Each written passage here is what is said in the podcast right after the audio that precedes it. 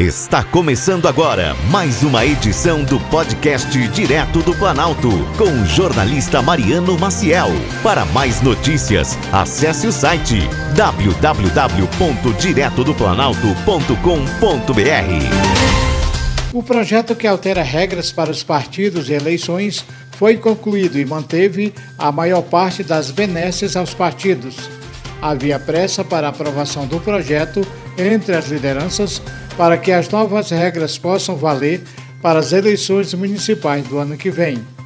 Entre os pontos mais polêmicos estão a autorização para usar recursos públicos para a construção de sede partidária e a anistia a multas eleitorais, além da volta do tempo de propaganda partidária em rádio e TV.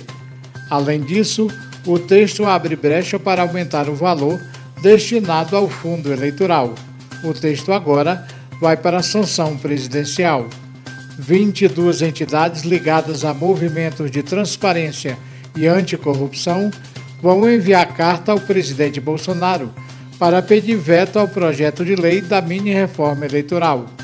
Estão sendo colhidas assinaturas também entre entidades como a Associação Contas Abertas e o Instituto Etos, entre outras, e dos movimentos de renovação política como Acredito, o Livre e o Renova. Além dos pontos que reduzem a transparência e os mecanismos de controle dos partidos políticos, as entidades denunciam a falta de tempo para que a sociedade discutisse o tema, que já tramitou a toque de caixa no Senado e na Câmara.